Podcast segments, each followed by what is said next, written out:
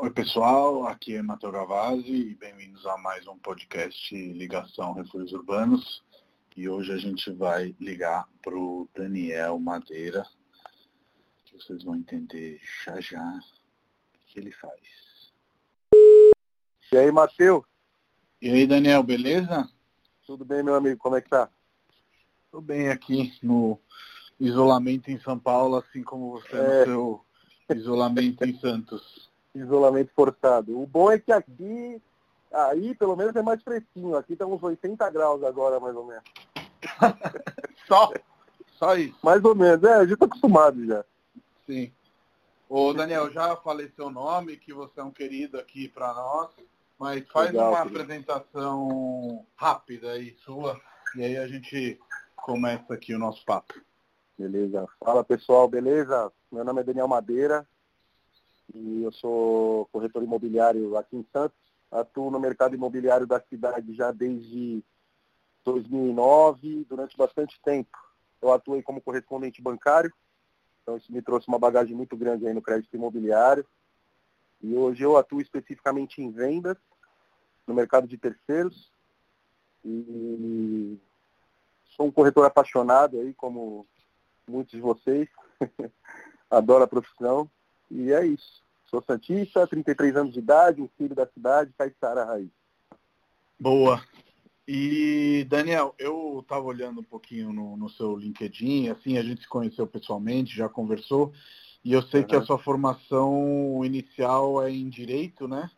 E eu direito... queria saber um pouquinho mais, assim, do, do, se isso foi aquela clássica coisa dos pais, faz direito, porque você vai ter um trabalho na vida, ou se você tinha uma paixão. Hoje em dia isso deve te ajudar bastante no dia a dia, né? É, porque o nosso trabalho tem uma parte contratual que é importantíssima. Mas queria que você falasse então do, dos inícios aí de, de, de, carreira, digamos assim, e de estudos. Sim, vamos lá. É, na realidade, Matheus, eu minha primeira faculdade foi administração de empresas, né? Uhum. E eu acabei não concluindo, porque eu sofri um acidente na época e, enfim, é, aconteceram algumas coisas que não me permitiram a conclusão. É, a vida foi me colocando nesse caminho do mercado imobiliário, né? E eu sempre fui um apaixonado por direitos, cara. Sempre gostei. O nosso trabalho ele é muito, envolve muito, né? É, parte contratual, Sim. realmente, é, interesse de, de, das partes envolvidas e tudo mais. E na época que eu cursei administração, eu já tinha vontade de cursar direito. E nesse meio tempo acabou me levando a cursar, né? É, eu tenho duas filhas, também não consegui terminar a faculdade porque a demanda da minha família foi um pouco maior. Mas eu sou um estudioso, sou um curioso, eu, eu adoro essa parte de direito, especificamente a parte de direito imobiliário, assim como a administração também e tudo para me tornar um corretor melhor. Né? Eu nunca tive a pretensão de, de, ser um advogado.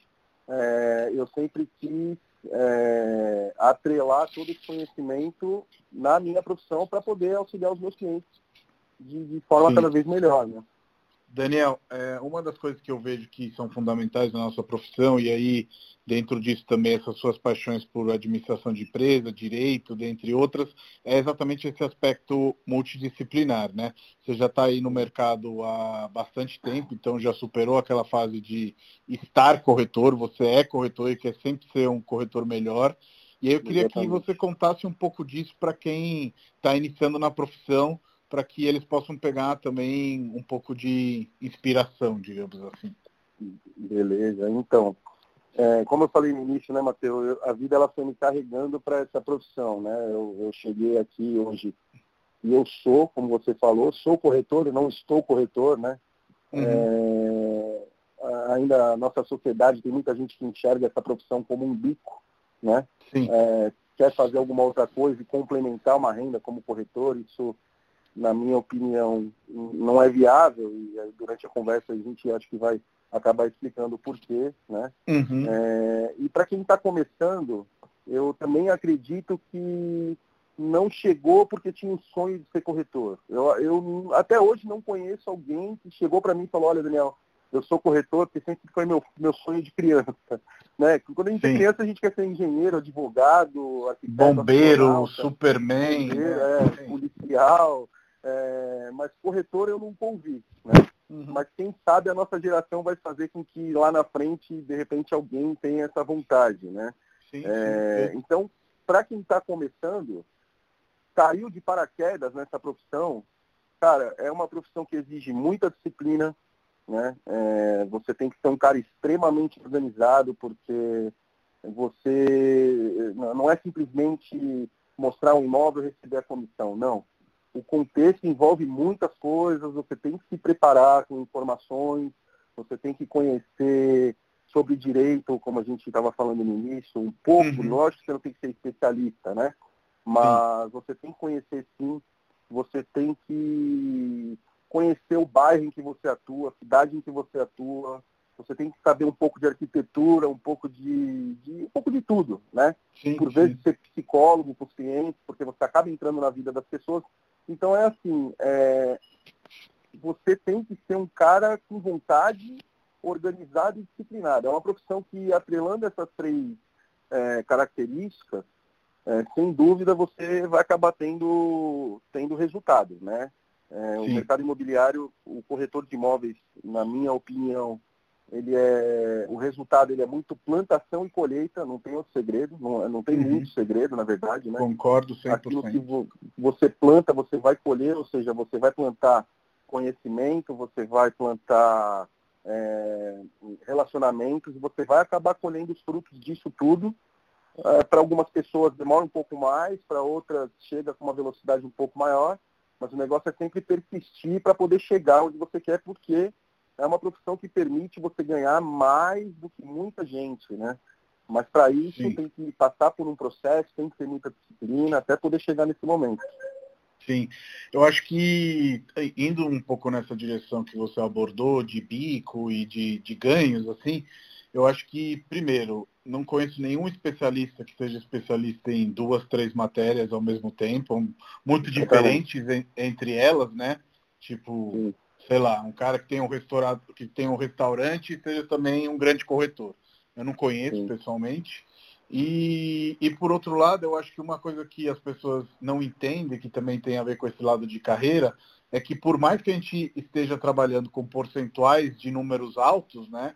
É, que é o caso Sim. da corretagem, isso tem uma linha de crescimento, né? Inicialmente você ganha experiência e quando, depois Sim. de você ter ganhado experiência, ter entrado no trabalho, ter conquistado sua rede, ter plantado, como você falou, você vai colher lá na frente. Mas tudo isso leva um tempo, né? Não é do dia para a noite que você se, se resolve na profissão de corretagem, assim como em nenhuma profissão. Ou seja, Exatamente, se você tivesse é. ido para o lado do direito, os primeiros anos você estava ali sendo um estagiário, sendo um claro. advogado júnior, sendo alguém que iria estar aprendendo. Depois Sim. você podia ambir a metas maiores, porque com a experiência você estaria pronto para isso, né? E diga. Qualquer profissão, né, Matheus, que a gente se dedica, que a gente faz com, com vontade, com paixão, né, cara? É, eu vejo é, muita crítica aí pro pessoal que vem de multinível, é, que vem de cosmético. Cara, eu acho que qualquer profissão que você se dedica de forma verdadeira, e a corretagem é uma delas, né? É, e você faz é, é sempre atendendo bem as pessoas que você busca atender, o resultado vem. É, é, vamos simplificar um, eu estou olhando aqui para o Porto, que eu estou em Santos, né? Uhum. um portuário, um, um, um, portuário aqui que se dedica, um cara que ama a profissão, um cara que sempre busca especialização, conhecimento, fazer bem feito, ele vai ter o resultado assim como corretor de imóveis. Então é, é, é aquilo que você falou. Não conheço uma pessoa que tem um restaurante e é corretor de imóveis e é bem sucedido. Um cara que que é marceneiro e é corretor de imóveis, é bem seguido. Ou você faz uma coisa bem feita, ou uhum. faz as duas pela metade, né? Acho que é, é sim, escolha de cada um. Né? Total, total. E falando um pouco de especialidade, de especialistas, eu acho que esse é um dos pontos que até fez com que a gente entrasse em contato um com o outro, né? Eu uhum. lembro que você me, me procurou no Insta e a gente bateu um papo e eu vi na hora que realmente você era um especialista do mercado de Santos, inclusive já indiquei clientes da Refúgios para vocês. E aí Sim. quero te perguntar sobre isso, assim, quanto você acha fundamental no, no mercado de hoje realmente concentrar numa região? Eu é, estive em Santos com você, sei que você mora no Imbaré e, e uhum. é apaixonado e crescido nesse bairro, mas que também você conhece é, toda a região bastante bem, né? Esse nível Sim. de especialização, quanto te ajuda no dia a dia? Então, eu, como eu sou um filho da cidade aqui de Santos, né? É, uhum. E Santos, ele territorialmente não é muito grande, a gente acaba conhecendo os bairros mesmo, porque aqui tudo é muito próximo, enfim. Sim. Mas, ao mesmo tempo, existe um bairrismo, né?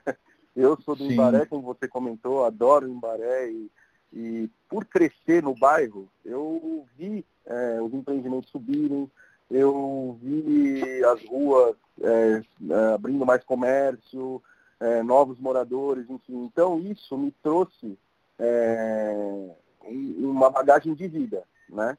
É, que eu acabo atrelando na minha profissão de corretor. E, e, e enxergando assim, o mercado imobiliário, cara, eu acho que ele caminha cada vez mais para essa questão de você se especializar em uma determinada função, né? E nichar. Eu acho que cada vez mais ele, as pessoas elas buscam é, alguém bem capacitado para comprar um imóvel, para orientar com informações da região em que ela pretende morar, é, parte documental. Você tem que ser é, bom em algumas coisas, não em todas. Né? Uhum, então, sim. exponenciando, eu sou um cara é, do Embaré. Eu conheço muito bem o meu bairro, eu sei os limites do meu bairro. Então, aqui dentro desse universo do Embaré, né, que proporcionalmente nem se compara com o bairro de São Paulo, para você ter ideia, aqui no, no, bairro do Embaré a gente tem aproximadamente 80 mil moradores. E é o bairro mais populoso da cidade. Né? É, mas dentro desse universo de 80 mil pessoas, você é, tem que fazer de forma diferente do que eu acho que a grande massa faz. Né? Você tem que é, mostrar para essas pessoas o porquê você é importante. Eu, Sim. como eu tô, tô dentro do bairro, eu acabo conhecendo algumas coisas que quem é especialista de repente no Gonzaga não, não, não sabe, entendeu? E eu acho que o mercado ele ele ele está seguindo para esse caminho de nichar cada vez mais. É importante Sim. quem está começando agora é, buscar isso, né? É, uhum. De onde você é, o que, que você pode oferecer de diferente dentro daquela sua microrregião, para quem já mora, para quem quer morar, o que, que você sabe que os outros não sabem, enfim. Eu, eu, eu, acho que o nosso caminho do mercado imobiliário é isso. É, eu, eu é vejo muito nichado, que... Nicho. Sim. O que, o que faz a diferença ali, só para quem está ouvindo entender, é assim, gente, vamos pegar um Embaré muito provavelmente o Embaré tem um índice FIPZAP, ou se você pegar e caçar todas as matrículas lá do cartório de Santos e fizer uma média do bairro, vai sair um número. Qual que é o problema desse número? Esse número é uma média e num mesmo quarteirão, e isso eu nem conheço tão bem Santos, mas eu sei que todos os mercados funcionam dessa maneira. Você vai ter um é. prédio que vai custar 10 mil reais metro quadrado, você vai ter um prédio que vai custar 5, e é só o especialista que não só sabe esse preço, assim como ele tem o termômetro todos os dias de como esse preço está indo para cima e para baixo, porque ele conhece o cliente do Embaré. E ele sabe Exatamente. que o cliente do Embaré eventualmente vai falar que certa rua ele não mora, que perto da Sim. tal escola vale mais, que perto Sim. da praia vale mais ou menos, até porque a gente vai chegar a falar disso e, e os prédios mais caros de Santos não estão na orla, né? Ou pelo menos não Sim. todos. É, é, então, realmente a diferença de um especialista é agregar valor ali naquela fatia é, de, de, de, quem está comprando saber que está fazendo um bom negócio, quem está vendendo também saber que está fazendo um bom negócio, né?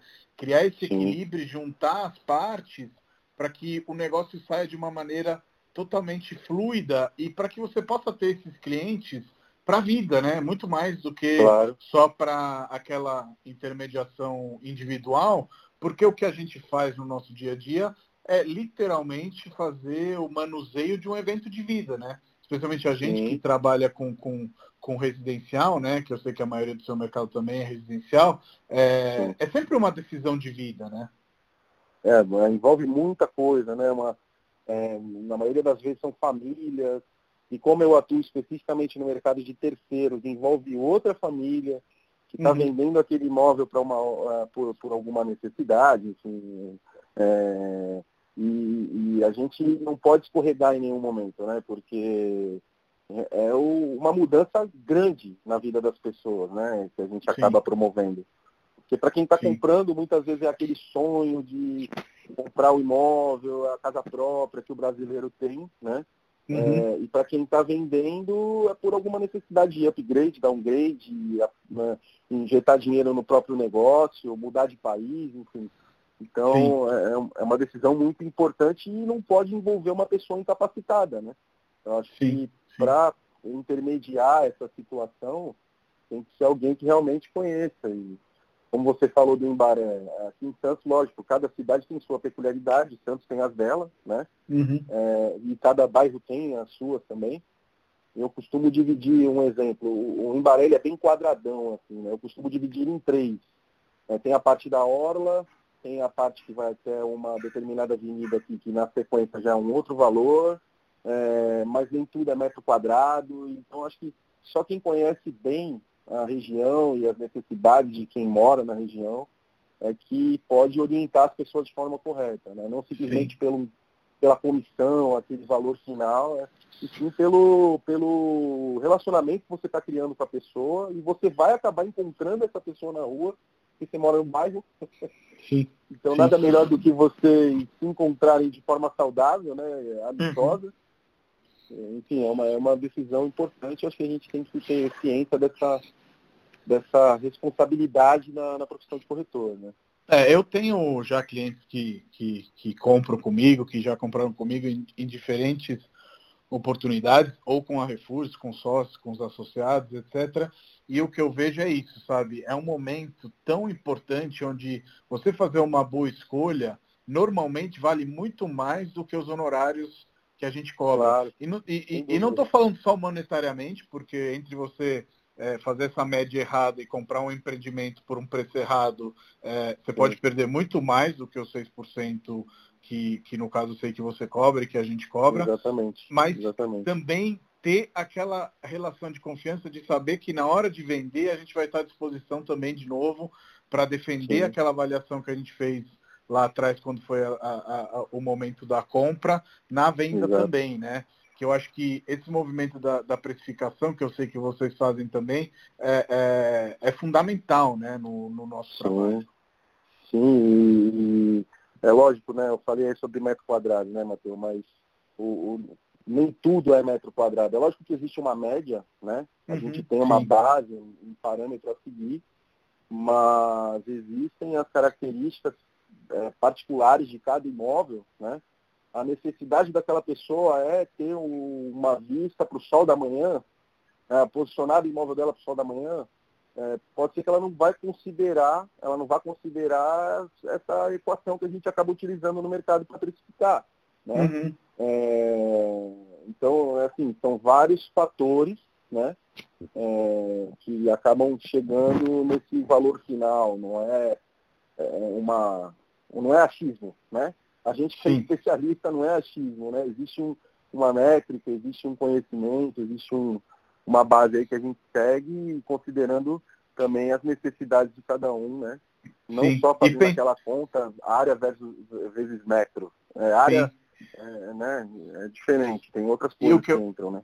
O que eu acho que a gente consegue também passar para os clientes, que eu sei que vocês usam a mesma lógica, é também nossa experiência de transações, né? Então, Cara, Sim. se eu já vendi no prédio, eu sei quanto está vendendo no prédio, eu sei quais são as Exatamente. objeções desse prédio, então eu consigo conversar com o proprietário é, de uma maneira muito tranquila, né? Que eventualmente eu precisar falar para ele que o valor do imóvel está acima daquilo que os clientes estão pagando naquele momento, explicar por que está acima, por que, que o produto dele eventualmente não vai ser escolhido se ele ficar com esse valor acima e vai ser escolhido um outro tipo de produto. Então, é uma conversa muito racional, né? Sem achismo, sim, que nem você sim. falou.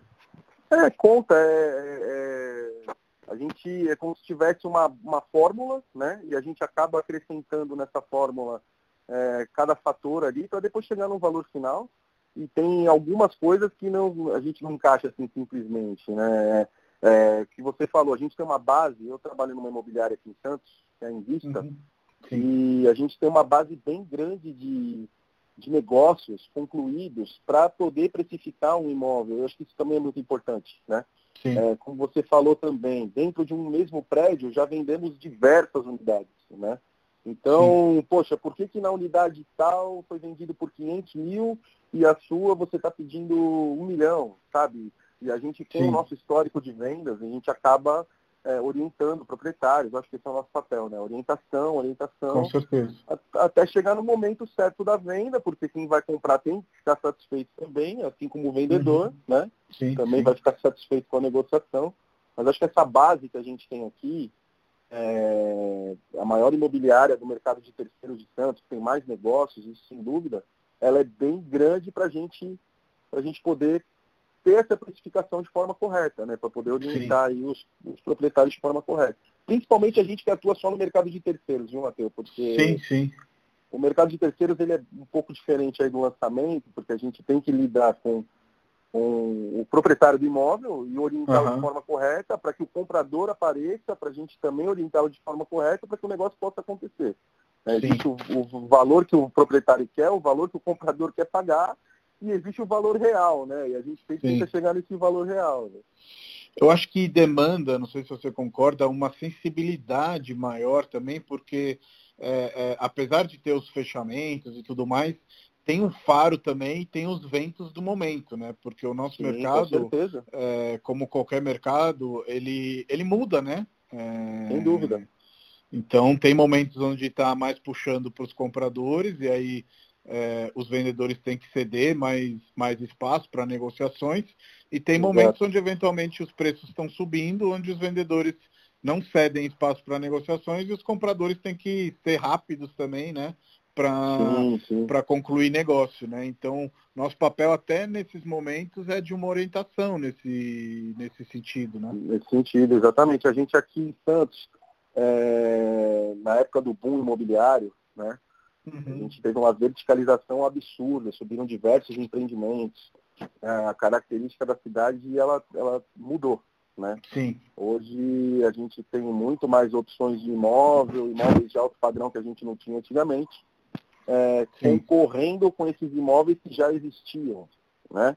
Só que essa questão da precificação e o momento, como você falou, os ventos sopram é, muitas vezes para o comprador e outra hora para o vendedor, e, e, o jogo será sempre assim. Né? A gente aqui em Santos é, tem um, um, uma certa dificuldade, porque com algumas pessoas, uma, uma, uma parcela do, de, de, de, clientes aí no caso, porque é, na época do, da valorização imobiliária, a curva ela subiu muito e ultrapassou o limite na minha opinião. Sim, né? sim. E hoje eu vejo muitos proprietários, clientes proprietários, tendo que vender o imóvel abaixo do valor que pagou na época. Sim. Então a gente está sofrendo uma adequação de mercado aqui, né?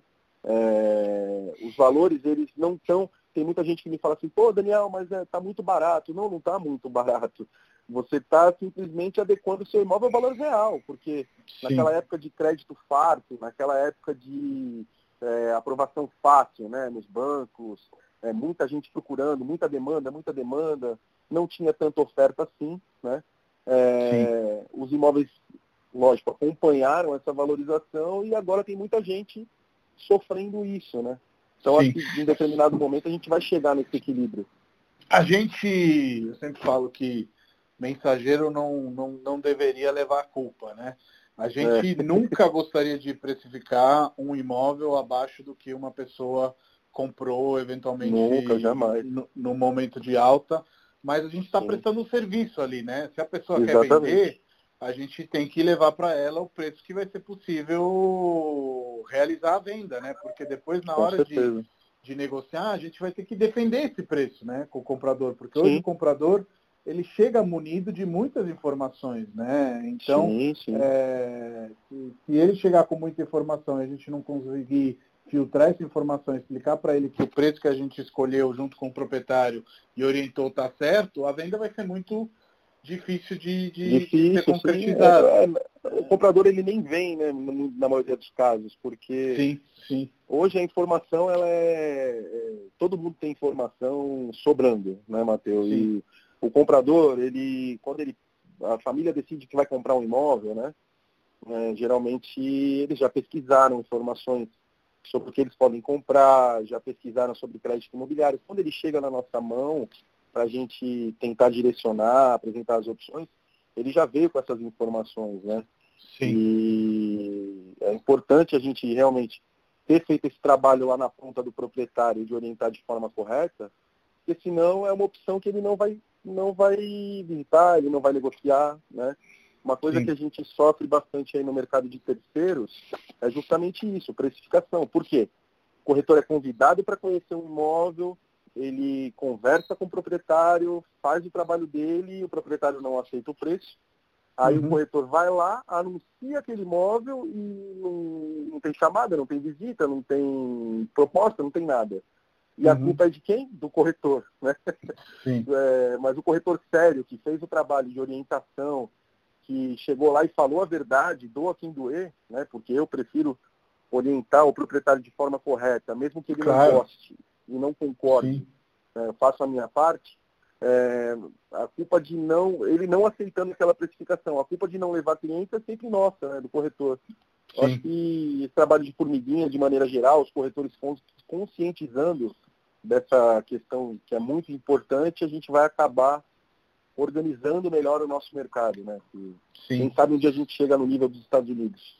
Com certeza, eu acho que chegaremos, porque essa é uma profissão que é, ela não vai ser tão difundida, na minha opinião, em termos de números. Eu acho que em termos de números pode ser até que ela, ela decresça, mas em termos uhum. de, de, de, de, de qualidade, eu acho que ela vai Aumenta. crescer e os Sim. negócios é, para os bons corretores vão aumentar, assim como eu vejo que esse tipo de dados é o que os americanos também levam para frente. Esse ano a gente esteve com os sócios da Refúgio em Nova York e lá também estavam falando muito isso, tipo, o iBuyer, as imobiliárias digitais, a falta do corretor sim, sim. vai pegar uma parte do mercado, mas o bom corretor ele vai continuar com toda aquela parte do mercado que acha esse Desculpa, Daniel, deu uma travada aqui. Tava falando que o bom corretor, no final, ele vai é, é, absorver todos aqueles clientes que acreditam na qualidade do serviço, né?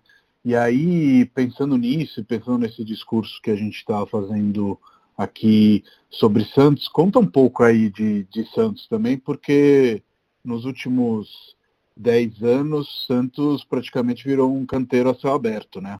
A cidade ela virou um canteiro de obras, né? É, em todos os bairros começaram a subir prédios e mais prédios, as casas começaram a sumir, aquelas casas que eu passava quando era criança já não existem mais, e aí isso acabou criando uma expectativa muito grande, Matheus. Aqui é, a gente não, não, tinha um mercado como o mercado de São Paulo, claro, né? É, mas existiam uns negócios sempre. Eu tinha demanda, né? Aqui em Santos existia uma demanda, por ser uma cidade de praia e tal. Mas essa, essa questão específica da, da do pré-sal, né? Uhum. Trouxe uma expectativa bem grande, mas não, não foi só isso, porque a, a cidade assistiu essa possibilidade, mas também, ao mesmo tempo, assistiu outras mudanças aqui, o porto mudando, o país mudando como um todo, né? naquela época. É, a cidade começou a progredir demais, assim, rápido, né? estava é, fervendo mesmo. Santos, ela começou a ficar mais bonita, enfim, e aí começou a somar isso tudo e os imóveis foram acompanhando essa expectativa, a curva foi subindo, subindo, subindo, subindo, e aí hoje a gente tem que estar tá entrando para fazer essa, essa correção, né? Uhum. Porque o mercado é isso, os prédios sobem, as pessoas compram, daqui a um tempo se reciclam os moradores, né? E o, o, prédio é difícil, o prédio não vai sumir dali. Ele vai continuar, ele é muito difícil, né? É, então a gente vai ter sempre esse ciclo de é, pessoas entrando, saindo, pagou caro, vendeu por menos do que pagou. É, hoje a gente já está mais estabelecido assim aqui em Santos com relação a essa questão de valores, né? Já, eu já vejo uma, uma coisa mais linear assim, né? é, e uma, uma adequação de forma generalizada, sim, mas a gente ainda tem muito que fazer, porque foi recente, querendo ou não, né, Matheus? Essa questão do pré-sal foi no início aí da, da década de agora 10, né? Foi Sim. 8, 9, 10, foi mais ou menos Esse foi, foi o início do boom mesmo aí em Santos, você diria? Foi, foi nessa época que começaram a mudar as coisas, né? É, uhum. Aqui ah, foi na época assim, 2009 até 2013, foi mais ou menos esse período que a gente. Então, ou seja, é muito recente. A gente está em 2020. As pessoas estão começando a vender aqueles imóveis que elas compraram naquela época agora, né? É, e aí é onde a gente entra na questão do preço, né? Sim. Onde a gente convence aquele proprietário. Convence não, porque eu acho que a gente não tem que convencer ninguém. A gente orienta o proprietário e uhum. ele entende aquela orientação é, de que ele pagou um valor num determinado momento e que hoje é outro momento e que não dá mais para vender por aquele valor, né? Sim. Enfim. É, um, um, uma coisa que eu acho que também é legal, que em outros papos que a gente bateu, vi que realmente você é um especialista e não estou babando seu ovo, até porque eu não babo ovo. Não, cara, normalmente... eu sou muito fã de você, você sabe disso. é, é, é que foi isso que me levou a falar com vocês. Sim, o, o, o, que eu vi, assim, que eu acho que é uma das coisas que, que o corretor realmente agrega, é que a gente estava conversando, assim, assim, assado, e eu te perguntando dos prédios de Santos e tudo mais, e tipo, você sabia os prédios pelo nome, você sabia uhum. o, o, o, tipo de prédio, o tipo de planta. E eu acho que quando se vem ao caso de escolher uma residência, você fazer a entrevista com o cliente, ele te falar mais ou menos como é a família dele, mais ou menos quanto que ele quer investir, e você já ter ali automaticamente, como se fosse um Tinder dos imóveis, vamos dizer assim, Sim. um match para ele, daquilo que Sim. vai ser bacana para ele, para ele morar, cara, isso não tem preço. Sabe? Não tem, é verdade. Eu, ontem eu assisti um filme, foi muito curioso, até porque a gente está batendo esse papo hoje, mas eu assisti O Banqueiro na uhum. Apple TV e tem uma cena muito interessante que eu, que eu enxerguei aí para os corretores levarem para a vida, que numa negociação, né, eles vão se preparar lá para uma negociação de compra, enfim, e antes de chegar no momento de negociar, eles fizeram tudo o que tinham que fazer para saber o que eles iam fazer lá no momento. Ou seja, eles se prepararam para aquilo. Sim. Em todos, em, em, todos os aspectos. Assim, é, eles estudaram de ponta a ponta mesmo para chegar lá na hora do momento da apresentação e saber o que eles estavam falando lá para o cliente deles. Né? É, e eu acho que o, corretor ele tem que fazer esse, essa lição de casa. Né? É, uhum. Você na hora de atender o seu cliente, ouvir o que ele quer e saber orientar de forma correta e direcionar, conhecendo o que você está falando, porque você já fez o papel de, de, de, de estudar isso lá atrás, né? Sim, Os prédios, sim. as plantas, o bairro, o que ali há uma família. Eu, eu atendo bastante famílias e a escola, é perto de hospital. Então você saber essas coisas, além das características do sim. prédio em si, né? Tem, é. tem os fãs de arquitetura, é, tem, tem os fãs de vista para o mar, tem os fãs de, de bairro, tem tudo isso. E aí a gente chega naquela lógica, né? Eu acho que deve já ter acontecido com você na sua carreira, no cara falar, pô, Daniel, mas você achou o apartamento para mim em um dia, você vai cobrar os honorários inteiros? E você vai falar, cara, é exatamente porque eu achei o apartamento para você em um dia que eu vou cobrar os, os honorários inteiros, porque você podia demorar seis meses e fazer uma cagada. Exatamente. Muita você demorou vezes, 24 né? horas e fez a escolha certa. Sabe? Olha, teve uma negociação, Matheus, que é, que é muito disso que você está falando, que acho que foi em novembro, mais ou menos. Uhum. É, nós vendemos um apartamento na, na, ponta da praia, que eu fui convidado pelo proprietário para conhecer o apartamento, para avaliar o apartamento. E, enfim, bati aquele papo com ele, entendi porque que ele estava vendendo, precifiquei, ele aceitou. Isso era mais ou menos umas três horas da tarde. É, eu passei para a equipe, né, o, o imóvel, falei, ó, oh, pessoal, vai entrar um imóvel assim, assim e tal. Sete horas de imóvel estava vendido, cara. Uhum. Aí o, o proprietário, ele, ele, tomou um susto, né? Porque foi uma coisa, foi assim, em questão de horas. A gente já tinha um cliente em carteira, ou seja, a, a gente é aquilo que a gente estava falando anteriormente também, direcionar já tinha plantado. Também, né? Exatamente, né? já tinha plantado lá.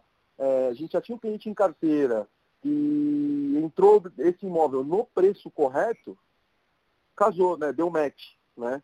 E o proprietário ele se assustou um pouco, ele falou assim, poxa, mas espera aí, é, né, vocês acabaram. Eu falei, não, é justamente, porque a gente tem carteira de cliente, expliquei lá a nossa parte é, da invista, né?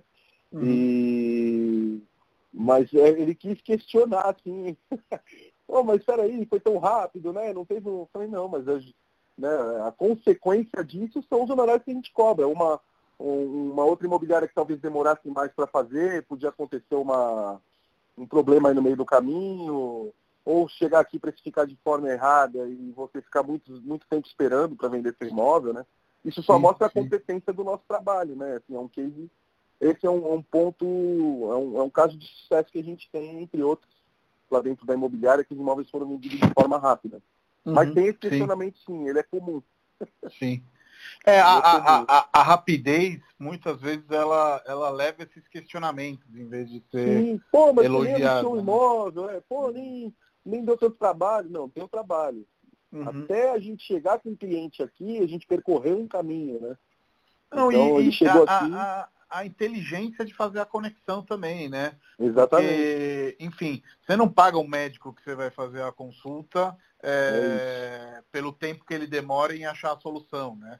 Você paga é pelo é. conhecimento que ele tem e te visitar e falar, putz, ok, é isso, você tem que emagrecer, eu tenho que tomar esse remédio, eu tenho que fazer é isso. isso. Enfim. Você não vai é... no, no, gastro se você tiver com dor no coração, né? Sim, sim. É, sim. é o especialista nisso, está pagando pro especialista, no caso. Né? Exato, exato. E eu acho que só vão resistir, resistir no mercado aqueles que realmente se entendem por especialistas e realmente é, é, vão atrás de vender também, nesse caso, vender mesmo essa percepção de valor é, para o cliente, seja ele proprietário ou comprador. E Daniel, falando de Santos, uma coisa que eu acho curiosa é que realmente os imóveis mais caros não estão na orla, né? Eles estão ali na, na Vila Rica, que é dois quarteirões para dentro, né? Sim.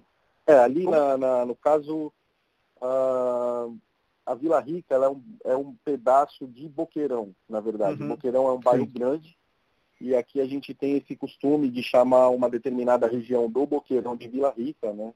Uhum. Todo mundo conhece ali como Vila Rica.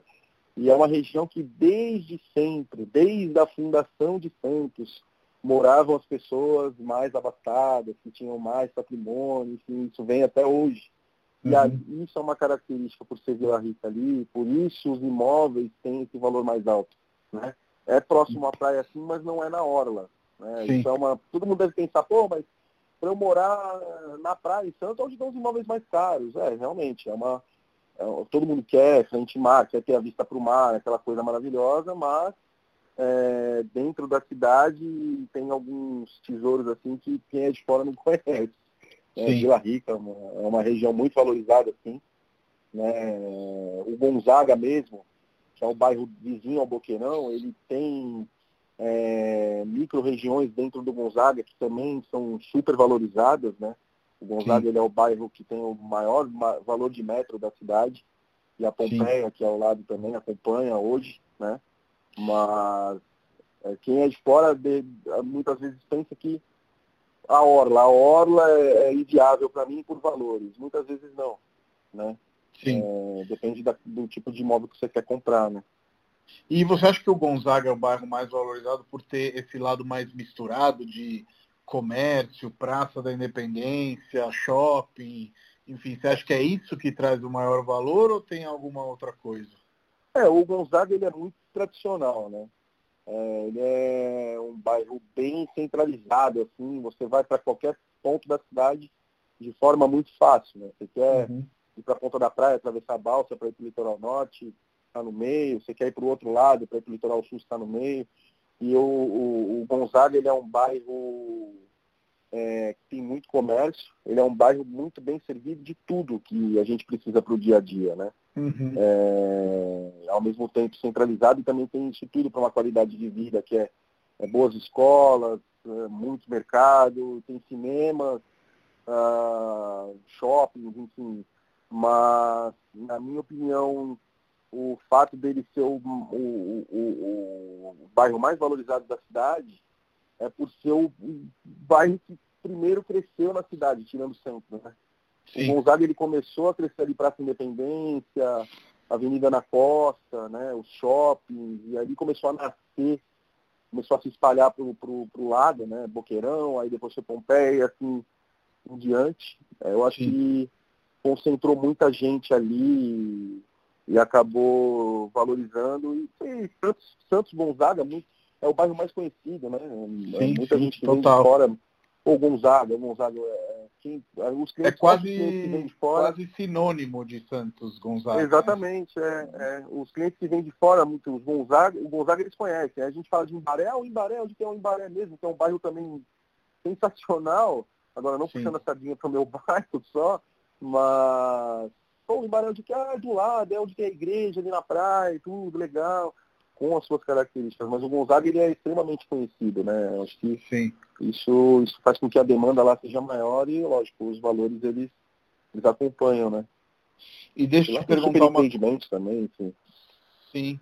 É, é o que você falou, acho que foi o primeiro bairro que, que, que verticalizou, tanto que você olha Santos de cima e realmente a Sim. concentração ali no Gonzaga é maior, né? Querendo ou não. Começou a sair dali, é, exatamente. É. E se fala sempre de Santos, é, dentro dessas classificas que são feitas de qualidade de vida, IDH, etc uhum. e tal. Você quer comentar um pouco disso? Porque ela realmente, claro. eu morei um pouco em Santos, você sabe, e ela realmente é uma Sim. cidade bastante gostosa, né, de se viver. Muito, muito. É, Santos é assim, é, é, ela está entre as cidades com, maior qualidade de vida no Brasil, isso são os índices que apontam, né, uhum. é, recorrentemente. E por que isso, né? Quem olha de fala, poxa, mas por que Santos tem, tem essa, essa pontuação para ter essa, essa posição no ranking das melhores cidades? Enfim, cara, Santos, ela tem todas as características de uma cidade grande num território pequeno. É, a gente é bem servido de tudo que é comércio, serviços, é, e é tudo muito pertinho. A cidade ela é não vou te dizer 100%, vai, mas 99% asfaltada. Uhum. Ela é uhum. uma cidade que te oferece muita ciclovia, é, tudo plano, tem orla, é perto de São Paulo, isso é muito importante também. Né? Sim. Que depois que construíram a nova imigrante, é, ficou muito fácil né, esse trajeto entre Santos e São Paulo. Sim. É, em 40, 40 minutos, 50 minutos a gente chega, né? Então, ela tem o porto também, né? Ela tem as indústrias porto, em é. Cubatão. Tem muita o diversidade. Porto, o maior né? porto da América Latina e o porto ele gera. O pessoal pensa, pô, Santos é uma cidade turística. Santos tem vida própria, né? tem muita vida própria, tem lógico que tem uma boa parcela do turismo, uhum. mas o, o, porto aqui, muito grande, né? muitas famílias da cidade, né? Tem alguém que trabalha, ou já trabalhou lá, com certeza, inclusive meu pai trabalha uhum. no Porto Santos é, além das, da, da, das indústrias em Cubatão, que é aqui pertinho também, muita gente daqui para lá, universidades, enfim, acaba tendo um polo, né? Acaba meio que sendo um polo da Baixada Santista, né? Santos é a principal, é a capital da Baixada. Né? Então a gente recebe as pessoas dessas outras cidades, além de São Paulo também, e mantém essa qualidade, né? É uma cidade limpa, é uma cidade alegre, é uma cidade que oferece muitos equipamentos para os idosos, né? A qualidade de vida dos idosos aqui é, é, é boa, porque a prefeitura sempre olha bem para eles. E, enfim, acho que tudo isso acaba valorizando e trazendo essa qualidade de vida para o morador santista, né? Sim, e para quem sim. quer vir para cá, acaba sentindo essa, é, essa diferença entre Santos e São Paulo, por exemplo, uma megalópole, Santos, uma cidade grande, é, mas é um bairro de São Paulo. Aqui a vida é mais tranquila. É, a gente tem um bom volume de negócios, a gente tem boas empresas, temos bons empreendimentos, tem o Porto, tem o Santos Futebol Clube, mas não tem essa loucura que é a capital, não tem aquela distância entre os caminhos, aquela correria, enfim, tanta violência, uma cidade mais segura, né? Uhum, Acho que tudo sim. isso acaba, acaba fazendo com que muita gente queira vir para cá, né? Sim. Mudar bastante de vida, assim. Você falou de moradores, continua uma cidade de idosos, como ela é conhecida já há tempos, ou tem um balançamento maior hoje em dia? É, tem bastante idoso ainda. Santos é uma cidade é, é uma cidade meio que de aposentado, mãe de aposentado, assim. É. Aposentei e vou morar em Santos. Uhum. Ah, fiquei a vida inteira Sim. em São Paulo, trabalhei no metrô, trabalhei não sei aonde, vou morar em Santos, porque justamente essa facilidade de acesso às coisas aqui e, e essa vida um pouco mais tranquila, né? Mas, ao mesmo tempo, é, como a cidade ela cresceu, é, principalmente na época do boom imobiliário, assim, essa verticalização, muitas famílias vieram. É, então a gente está tendo uma, uma mudança assim, da cara da cidade, sabe? Uhum. É, ainda tem bastante idosos, sim, é uma cidade que favorece muito eles, mas também está tendo essa, esse movimento de mudança assim, da, da, da sociedade santista, né? E, cara, você passou por cima do, do, do, discurso do centro da cidade, nomeando ele como a primeira região que, que, que foi construída mesmo em Santos, né? E com sim, prédios sim. importantes. E você sabe a minha sim. paixão por história. E eu queria saber por que, que o, o, o, o Centro Histórico de Santos sempre está aí nessa rampa que é agora, é agora, é agora, mas continua sempre no esquecimento de, de, de forma geral. Então, sempre é um caso à parte, né? Porque aqui o Santista, o Santista mais antigo, ele costuma chamar o centro de cidade. Né? Uhum. Ah, eu vou lá na cidade. Meu pai falava assim, oh, filho, eu vou lá na cidade comprar um, alguma coisa. Sim. na cidade. Que era só na cidade que tinha alguns serviços, né? Como é Exatamente, é que tinha o comércio, onde tinha Sim a maioria das coisas que as pessoas precisavam, né? Uhum, é, médico, ah, minha consulta é lá na cidade, a prefeitura sim. é lá na cidade, enfim. E Santos ele nasceu ali, né? Santos, uhum. a cidade lá nasceu ali, através do porto, tudo. É, tanto, a maioria dos nossos prédios históricos estão lá no centro, né? É, e aí ela foi vindo para a Orla, vindo para a Orla, mas aí existia uma questão de saneamento lá no início da, da, do nascimento da cidade, né? Depois veio o Saturnino, que fez os canais, enfim, acabou eliminando boa parte do problema. Uhum. Mas esse movimento de vir para lá, de vir de lá para cá, do centro, do centro para a Orla, é... e o centro nunca se estabilizar, eu acho que é uma questão mais política. Porque não, eu não, não vejo um estímulo assim do, por parte da, do, dos governantes aqui da cidade para que que tenha mais comércio, que as pessoas elas se direcionem para lá, que busquem as coisas lá. É, existe muito imóvel lá no centro é, que precisa de revitalização, tem lugares feios, sabe? Então é meio complicado. Agora existe um projeto, eu espero que saia do papel, um projeto para atrair investidores para o centro de Santos, é, tanto empresas, novas empresas quanto empreendimentos imobiliários, é, uma linha do VLT, né, que a gente tem aqui, uhum. é, ligada lá para o centro, uma integração com o porto. Enfim, eu acho que o, o centro de Santos é muito importante, ele precisa disso. Né? Sim. É, a cidade ela acabou se espalhando demais, a gente não concentrou determinados serviços onde deveria ter sido concentrado exatamente, né? de forma organizada, eu digo. Sim. Não os comércios no meio dos os prédios comerciais no meio dos bairros, assim, bem espalhados. Acho que o centro deveria é, concentrar esse tipo de coisa, né? até pela proximidade com São Paulo também, fica mais fácil chegar lá no centro de Santos do que na Orla. Né? Primeiro, Sim. quando você chega em Santos, você passa pelo centro de Santos, né? E a visão que muita gente tem é que é um lugar esquecido. Uhum. Tivemos uma gestão política no início do século, agora, se eu não me engano, que incentivou. É, se eu não me engano, o nome do programa era Alegra Centro, e teve bastante mudança lá. Teve novas, nova iluminação, novas empresas, é, vida noturna, revitalização de, algum, de alguns imóveis, mas depois isso passou. Né? Eu acho que esse movimento deveria continuar, né? A sociedade santista deveria olhar um pouco mais para lá com, com, mais carinho, né? Sim. Até porque realmente é uma região de palacetes, né? Do café, enfim. Tem a, a bolsa, própria a própria bolsa né? do, do, café, a prefeitura.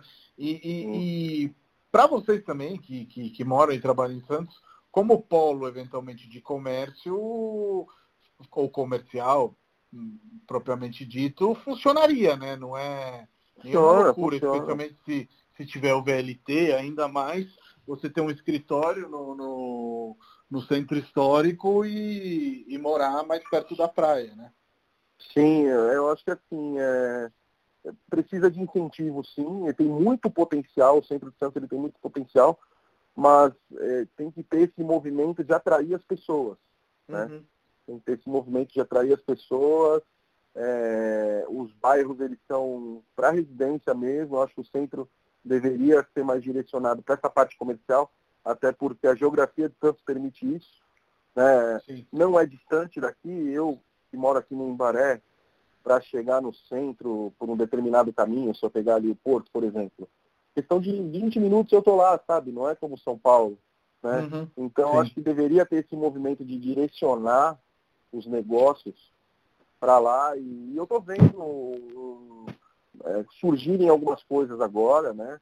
De revitalização, é, de, de é, como é que eu posso dizer? É, incentivar as pessoas a investirem lá. Né? Uhum. E eu acredito que daqui talvez cinco anos a gente vai ter uma cara diferente aí lá do centro, para começar a mudar bem. Eu ah. torço por isso, né? Não, perfeito, perfeito. Concordo demais com, com essa sua fala. E acredito que, como aconteceu em outras cidades também, o, o centro de Santos, mais cedo ou mais tarde, vai ser revalorizado. Obrigado demais aí pela conversa que a gente teve hoje. É, esse foi mais um podcast Ligação Refúgios Urbanos, hoje com o Daniel Madeira, corretor imobiliário em Santos.